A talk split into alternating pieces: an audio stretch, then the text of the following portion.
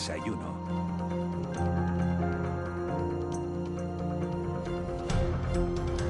A esta hora, a las 8 y 12 minutos, nos metemos ya en tiempo de desayuno de la noche al día. Hoy vamos a desayunar con uno de los alcaldes canarios que tiene un mayor respaldo popular. Fíjense, tiene 16 concejales en su grupo de gobierno de los 21 posibles.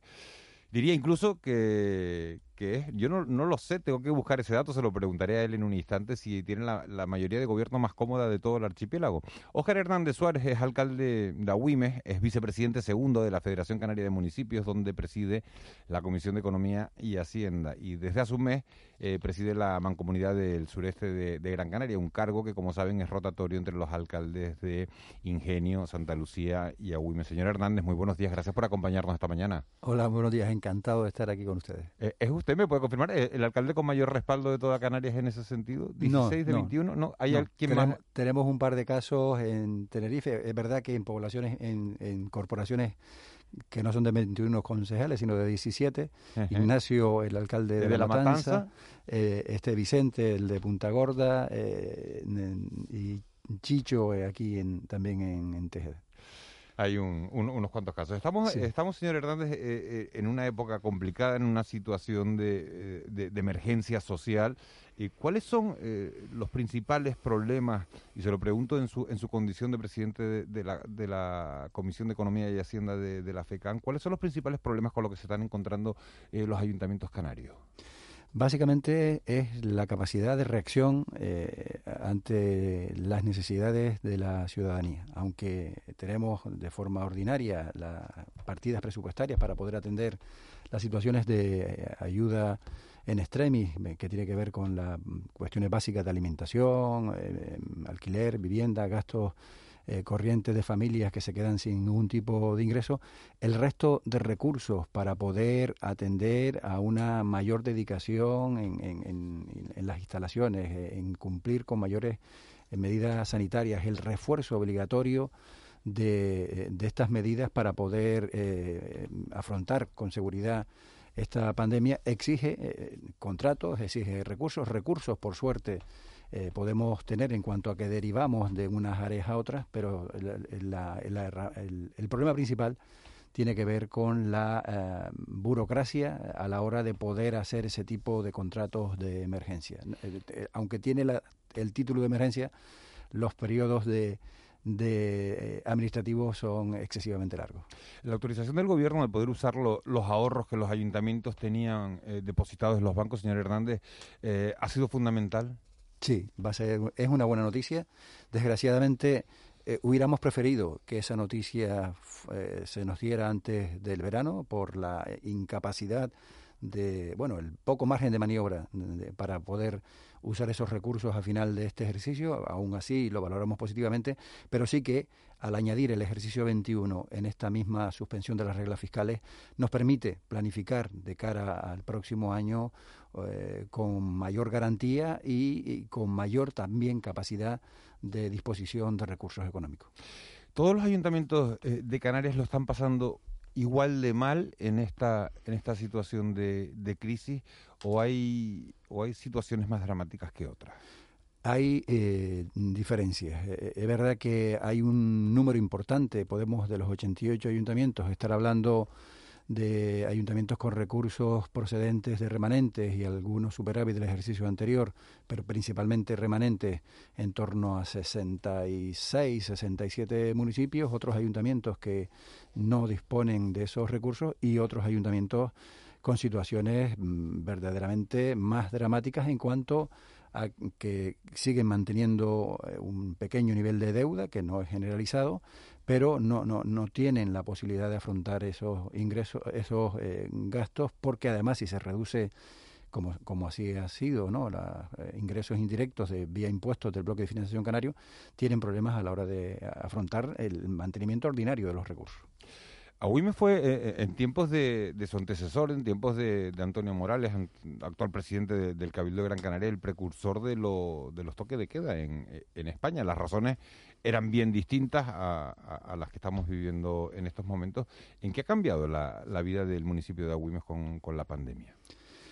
Bueno, ha cambiado. Eh, los números, por suerte, son bastante positivos en cuanto al número de infectados. La evolución en general eh, se, ha sido respetuosa por parte de la, población. No hemos tenido picos eh, importantes. en los datos de la isla de Gran Canaria, por concretarnos aquí, hemos estado siempre en, los últimos puestos del ranking.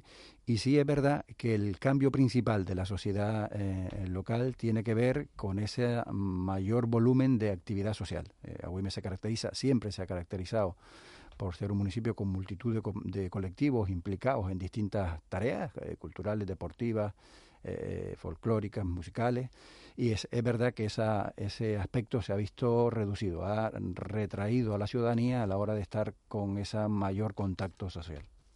La pandemia, eh, señor Hernández, ha, puesto sobre, sobre la mesa nuestra, nuestra absoluta dependencia del exterior y, ya se han levantado las primeras voces diciendo que, hay que diversificar el, el modelo productivo de, de, este archipiélago. ¿Es este el momento y hacia dónde lo enfocaría usted?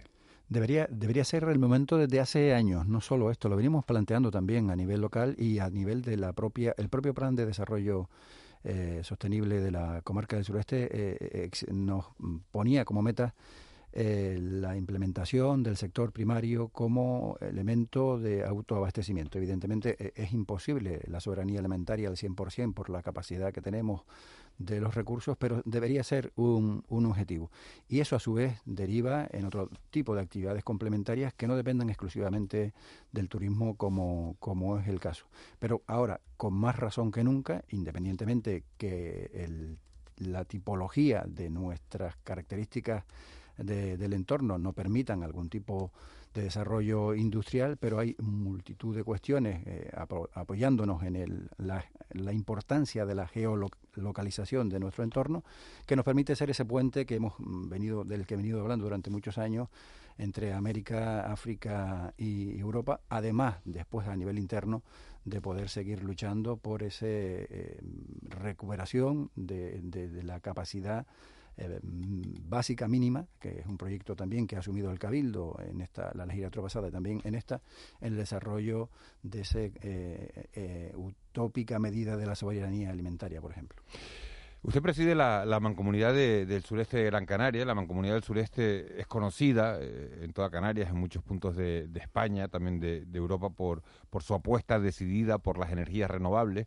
Cada año pasan por, por su comarca expertos de primer nivel con un montón de ideas, con un montón de, proyectos. Eh, ¿Se llega a poner alguno en marcha? Y otra pregunta, ¿falta voluntad política para convertir a Canarias en un, en un modelo a seguir eh, en las energías limpias?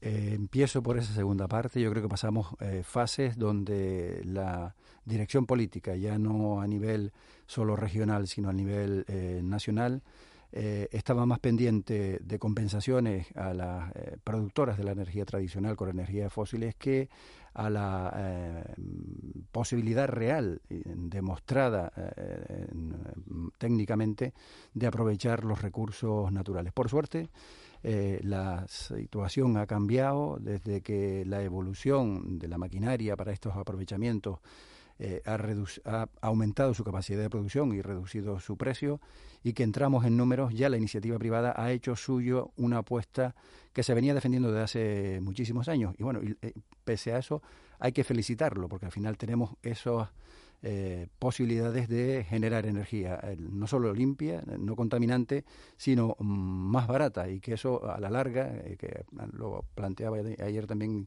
el propio Gobierno de Canarias, permitirá abaratar la producción energética y, permitirnos una mayor eh, autonomía a la hora de, producirla. Y en la mancomunidad siempre hemos tenido absolutamente claro, y sí se han demostrado esos proyectos, eh, proyectos eh, que culminarán, por ejemplo, por citar un, un, simple ejemplo, nosotros esperamos que a lo largo de un año, un año y poco, todo el ciclo completo de producción y reutilización del agua eh, desalada y después eh, reutilizarla, se va eh, a obtener a través de renovables. Estamos en un mix de eólica, solar y biogás, hablando de una producción cercana a 50 millones de kilovatios que se necesitan a lo largo del año y eh, con 9,1 10 megavatios de producción obtendremos la garantía de desconexión, aunque no lo haremos por, por, evitar cualquier posible incidente. Y en la actualidad, por ejemplo, la, mm, mm, hay partes de, las depuradoras, centros de impulsión, que se alimentan exclusivamente de energía solar. Por lo tanto, es trasladar a la ciudadanía que no es una teoría de un grupo de más o menos iluminados o locos o, atrevidos, sino que es una realidad y, que se produce. Y en ese contexto, alcalde, eh, ¿qué opina sobre los movimientos y los mensajes que hay respecto al proyecto de la presa Chira-Soria? Que dicen que, bueno, que de, ecológico y de apuesta por las renovables, nada, ¿no? Que se sigue consumiendo fuel, eh, bueno, y que produce un impacto territorial y ambiental notable, ¿no? Es la, misma teoría que se puede plantear, por ejemplo, en el sureste con el volumen de aerogeneradores que, que se han eh, instalado. Sin embargo, la producción eh, de, energética alimenta desde Telde hasta el sur, eh, potencialmente, quiero trasladar. Y lo mismo pasaría. Es verdad que tiene un impacto visual, es verdad que puede tener un impacto territorial a la hora de la ejecución de la obra, pero la foto de la naturaleza eh, eh, de cada momento no significa que esté invariable, lo ha sido durante el tiempo. Yo defiendo la propuesta de Chirasoria, creo que es un complemento a la garantía del sostenimiento eh, energético de la isla de Gran Canaria y como todas las cuestiones en esta vida, hay, si todo fuera perfecto sería fantástico, pero todo tiene sus pros y sus contras, pero yo creo que los beneficios son mm, infinitamente superiores a las posibles eh, afecciones eh, ambientales. En julio, eh, buenos días, alcalde. En julio, Cruz Roja paraliza la construcción de un campamento para inmigrantes en el polígono, de Arinaga porque el ayuntamiento que usted preside no le dan los permisos pertinentes. Han quedado ustedes mal. Bastante, bastante mal, bastante mal, pero además yo creo que de forma inmerecida. Y, no, y no porque Cruz Roja haya dicho eh, que el ayuntamiento de Agüimes eh, no colabora, sino porque desde otros sectores en el entorno de la delegación del gobierno se ha querido eh, dar la impresión de que no hemos puesto de nuestra parte para poder desarrollar ese, ese campamento. Lo dijimos desde el primer momento. Nuestra opinión era que aquel espacio, 250.000 metros cuadrados, en un espacio industrial que está sin ningún tipo de protección en el entorno, permanentemente azotado por el viento y del sol, no era el ideal. Pero aún así, pese a que es una zona eh, perteneciente a la zona franca, por lo tanto autoridad portuaria, y con donde solo se permiten actividades relacionadas con la actividad portuaria.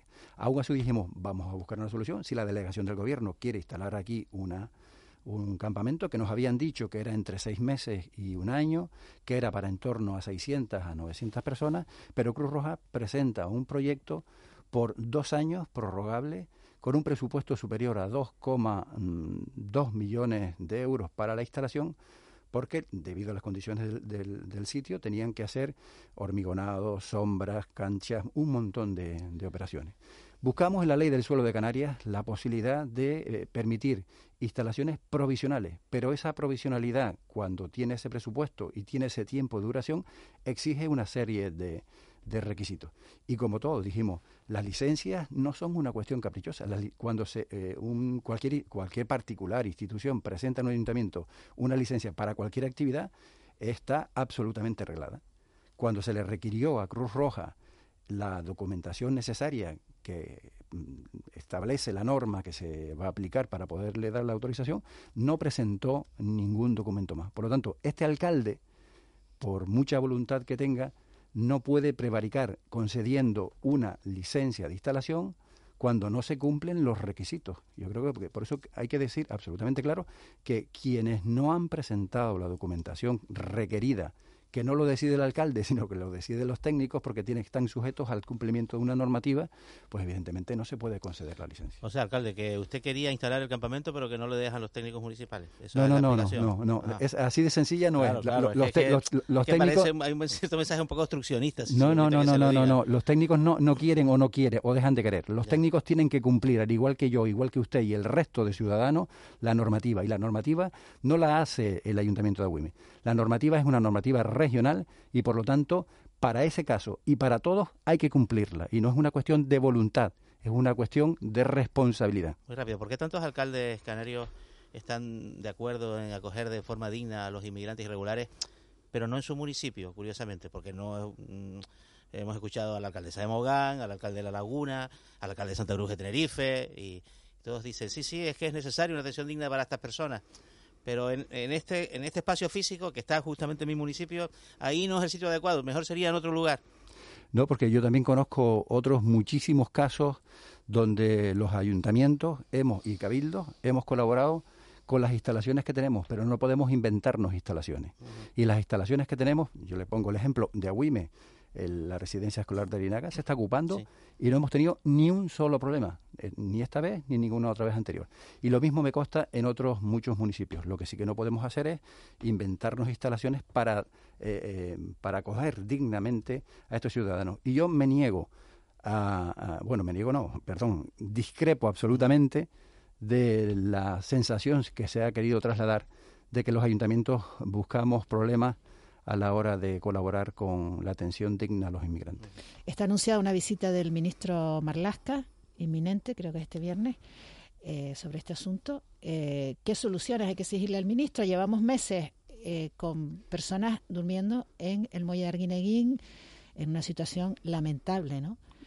Yo creo que para empezar una básica, la capacidad de carga de nuestras infraestructuras y de nuestro archipiélago, archipiélago es la que es.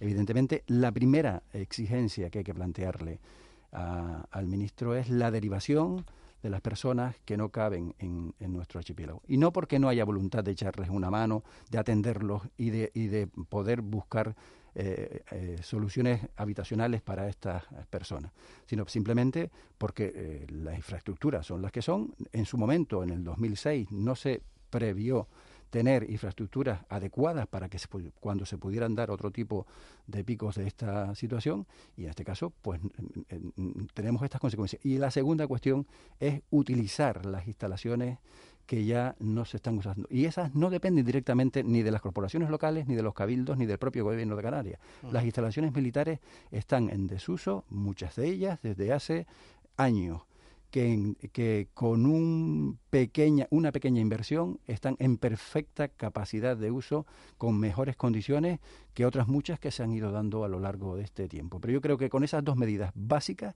el uso de estas instalaciones, con la rehabilitación inmediata que se puedan ejecutar, pero sobre todo con la derivación, porque al final también es la voluntad de los migrantes de trasladarse a la península, que el resto de regiones y Europa sea solidaria con esta situación, seguro que se resuelve el problema. Usted eh, ha, comentado la, experiencia que hay en Agüimes, incluso también de, centros de, acogida y otros ejemplos, por ejemplo, el de Tenerife, el caso de la montañita en Garachico, ¿no? ¿No creo que es importante también que los, que los alcaldes y, pues, pues sean capaces de, explicar a, sus propios vecinos y, a la sociedad en general que no se produce una situación de conflicto por la convivencia temporal con estas personas que se han bajado de una patera? No tengo ninguna duda que además se hace. Le, pongo también eh, otro ejemplo en agosto este año con el tema del refuerzo para evitar que las primeras 72 horas las personas estuvieran eh, atendidas bajo techo y no en, carpa. Eh, me consta que no solo en Agüime, sino en algún otro municipio se usaron instalaciones deportivas, en este caso concreto, durante un mes y pico, hasta tanto empezaron a desarrollarse las actividades deportivas pero yo no creo que, bueno, no, puedo hablar en nombre de los 88 alcaldes, pero no tengo ninguna duda que la inmensa mayoría de los alcaldes no tienen ningún inconveniente en que se desarrolle ese espacio de convivencia entre los inmigrantes y las personas de, su municipio. ¿Qué se le pasa por la cabeza al alcalde cuando ve, pues, la propia sociedad canaria manifestaciones mm, ciudades cívicas, ciudadanas de, de, bueno, de ciudadanos de las islas que expresan ese mensaje un tanto ambivalente, que, a veces navega entre, bueno, que queremos una atención digna a estas personas y, en parte no las queremos aquí. Eh, ¿Le preocupa, le, alarma, lo comparte, lo entiende? No, no, me preocupa, me preocupa y me preocupa mucho, porque por propia experiencia, cuando siempre en las redes circula algún comentario de este estilo xenófobo tienen otra intencionalidad. Yo creo que es fruto también de la ignorancia, fruto muchísimas veces del desconocimiento, de la falta de formación, de la situación personal de, de algunos que están pasando por mal momento en función de la empleabilidad, otro tipo de cuestiones, y se agarran a este mensaje demagógico para poder eh, establecer una especie de movimiento social. Pero mm, yo considero, además, que no deberían darse este tipo de situaciones, porque es que además no deberíamos permitir que la ciudadanía reaccionara a esta situación, sino desde las administraciones públicas deberíamos buscar soluciones en este caso y ser didácticos en cuanto, pedagógicos, perdón, en cuanto a la población. Alcalde, le cambio, le cambio el asunto. Eh, durante estos meses de confinamiento, pandemia, etcétera, hemos visto en el, en el Congreso, en, el, en la política, en el panorama nacional, una situación de crispación que nos ha traído pues mayor desaliento a la ciudadanía, ¿no? Eh, ¿Cómo está sucediendo en los ayuntamientos? No sé si tiene información ¿no? sobre esto, pero eh, esta situación excepcional ha cambiado la forma de relacionarse en los ayuntamientos, que son eh, bueno eh, instituciones muy cercanas al ciudadano, muy a pie de calle? Yo, creo que no, de verdad. Eh, esa cercanía precisamente mm, te hace estar más pendiente de buscar soluciones a la problemática que te plantea día a día la, la vecindad que de esos discursos más o menos ordenados, coordinados y pendientes de cara a la galería en función de ganar más o menos apoyos de cara al futuro. Yo creo que ese debate que se da tristemente eh, en, en, el Congreso de los Diputados, eh, a nivel de yo hablo de, de, la alta política en el sentido de instituciones relacionadas con el propio gobierno del Estado, están en otra galaxia en cuanto a la necesidad de tener la mente ocupada en buscar la solución para que tu vecino que te ha venido diciéndote que lleva tres meses en el paro y que no tiene nada que comer y buscarle una solución para o sea, que, no tienen tiempo para, para crispación. para ese tipo de cosas no tenemos tiempo. Tenemos tiempo para poder atender un muro que se cae, eh, la actividad que se planifica, todo ese tipo de cosas. Pero yo estoy seguro y además por eso me gustaría diferenciar ¿no? ese eh, rechazo genérico a lo que es la política cuando hablamos de la política en ese ámbito, en el ámbito de la política estatal, del ámbito de la política local, que, más que política es eh, gestión y es resolución de la problemática diaria. Llevamos prácticamente 24 minutos de, entrevista con el alcalde de Agüimes, con Oscar, con Oscar Hernández. Nos queda poner prácticamente el, el, punto, el punto final. Y siempre la, última pregunta de, esta entrevista, alcalde, eh, la hace nuestro compañero Raúl García, que busca esa pregunta que se nos escapa a todos, que se nos escapa a los periodistas de, mundanos, ¿no? Y, viene Raúl García y, la hace y pone... Elevamos el nivel, Miguel Ángel. Y, eleva, y eleva según él el el, el nivel. Así que peligro, peligro. le voy a dar un plus. No, Oscar, muy sí, ya, con, ya, con la sintonía, ya, con la sintonía, se, se que, que, viene, que viene un poco de peligro. Me da miedo. Nada, tranquilo, hombre, tranquilo. Lo mío va, lo mío va la... Tengo una duda existencial, pero me mola que los Garcías también estén en el poder, ¿vale? Que siempre un apellido como el mío, como el suyo, don Oscar, así como muy de... No tenía guiones por medio ni nada y de repente aparecieron los García y se, se la están llevando bien. Le quería hacer una, una, una consulta y es la siguiente. Es, usted... ¿De dónde guarda mejores recuerdos? ¿Del tiempo de murguero que estuvo usted ahí con Pito y demás? ¿O, o de haber compartido con otras 11 personas ese mismo apellido, esa referencia padre y madre, es decir, formar parte de una familia de dos hermanos. O sea, ¿dónde, había, ¿dónde había ahí más, más, tiempo de, de, de, codo con codo, de, de compartir y de, y de casi que ver hasta las miserias, eh, eh, contadas ya con humor pasado, pasado el tiempo, Yo Oscar. Me quedo con la parte familiar, porque éramos dos hermanos que además mm, teníamos, eh, mi padre trabajaba de jardinero, o sea, con muchísimas necesidades, pasábamos muchas, muchas necesidades pero bueno, eso obligaba a, que toda la familia tirara del carro con la misma voluntad. Y yo creo que eso curte y además te enseña en la vida. González, García, Hernández, ven, estamos ahí en el poder. Juani, eh, te estás quedando atrás, ¿eh? O sea, te estás quedando atrás de fuera de juego, ¿eh? Yo no sería alcalde por nada del mundo. yo eso se lo dejo a, gente como, como Oscar Hernández que le encantan los... Porque eh, eh, hay que tener vocación, Oscar Hernández, para ser alcalde.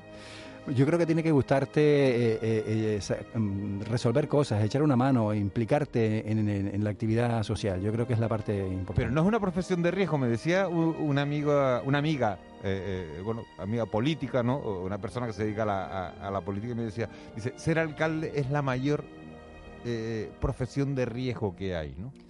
De verdad, vamos a ver, es una tensión permanente, te sientes en última instancia, porque lo eres, el responsable de cualquier cosa que pase eh, en tu municipio, eso es una carga añadida de responsabilidad, pero tiene momentos también de, de, muchos momentos de satisfacción. Desgraciadamente en momentos difíciles como esto se hace más duro, pero bueno, yo creo que es una cuestión temporal y eso también te anima. Oscar Hernández, eh, muchísimas gracias por haber estado con nosotros, por habernos acompañado de la noche al día y por haber estado eh, eh, en esta su casa, en Canarias Radio. Muchísimas gracias, buenos días, saludos, buen, encantado. De la noche al día, Canarias Radio.